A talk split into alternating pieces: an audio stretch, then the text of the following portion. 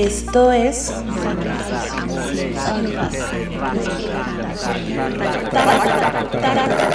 Taco de Palabras.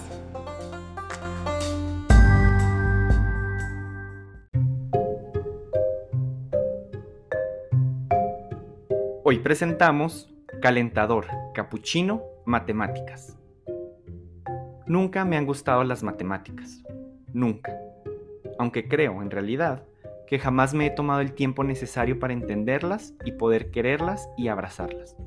Sin embargo, hoy conocí su importancia. Me desperté a las 6.15 escuchando a mi mamá gritar, El agua está fría, el calentador se apagó. Pude omitir el baño, pero no me fue posible. Trabajo en un lugar tan caliente que es imposible no sudar. Encender el calentador era la única opción.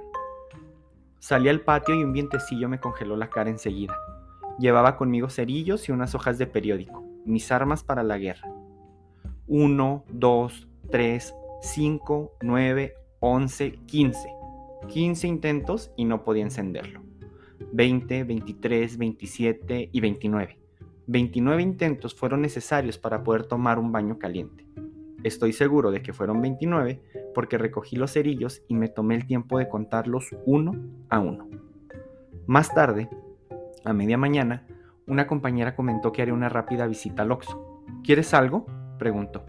Le pedí un capuchino de vainilla, de esos que cuestan entre 20 y 25 pesos. Saqué mi cartera un billete de 50.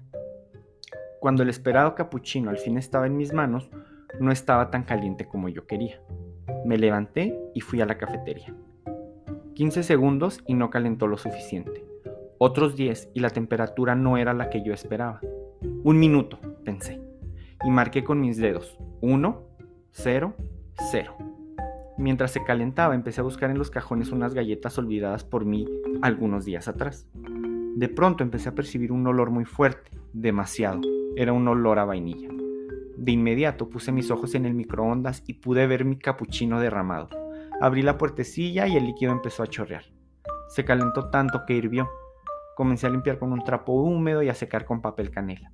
Al final, un agradable olor a vainilla inundaba la pequeña cafetería. El resto del día transcurrió con normalidad. Copias, archivos, llamadas y algunas charlas con mi compañero de oficina.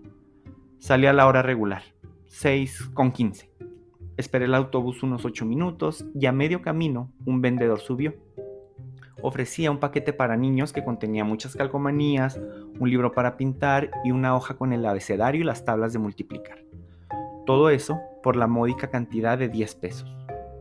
Una hoja con el abecedario y las tablas de multiplicar.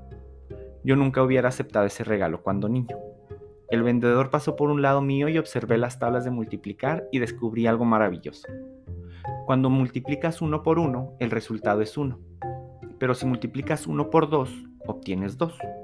Después multiplicas 1 por 3 y obtienes un 3. Y si multiplicas 1 por 1000, obtienes 1000. Y entonces descubrí que todo en la vida se trata de matemáticas. Si hubiera multiplicado el intento de encender el calentador por uno, hubiera obtenido solo eso, un intento. Sin darme cuenta, multipliqué ese intento por 29 y el calentador encendió. Aunque multiplicar, así de excesivamente, no siempre es bueno.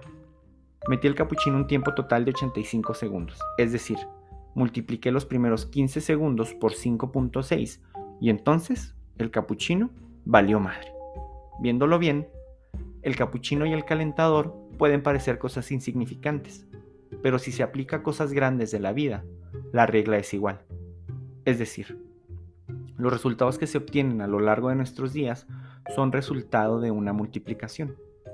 Por ejemplo, si multiplico mi jornada laboral por 1.5, quizá obtendré más dinero.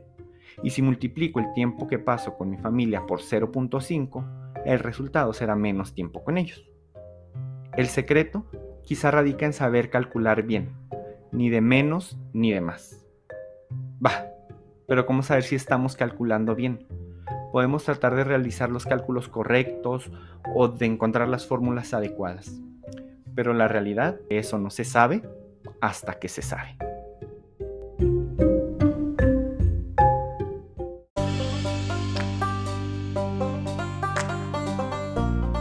Esto fue Taco de Palabras. Espero que lo hayas disfrutado. No olvides suscribirte, dejarnos tus comentarios en la plataforma en donde nos escuchas y seguirnos en Instagram como Taco de Palabras. Yo soy Iván Gómez Caballero. Nos escuchamos la próxima.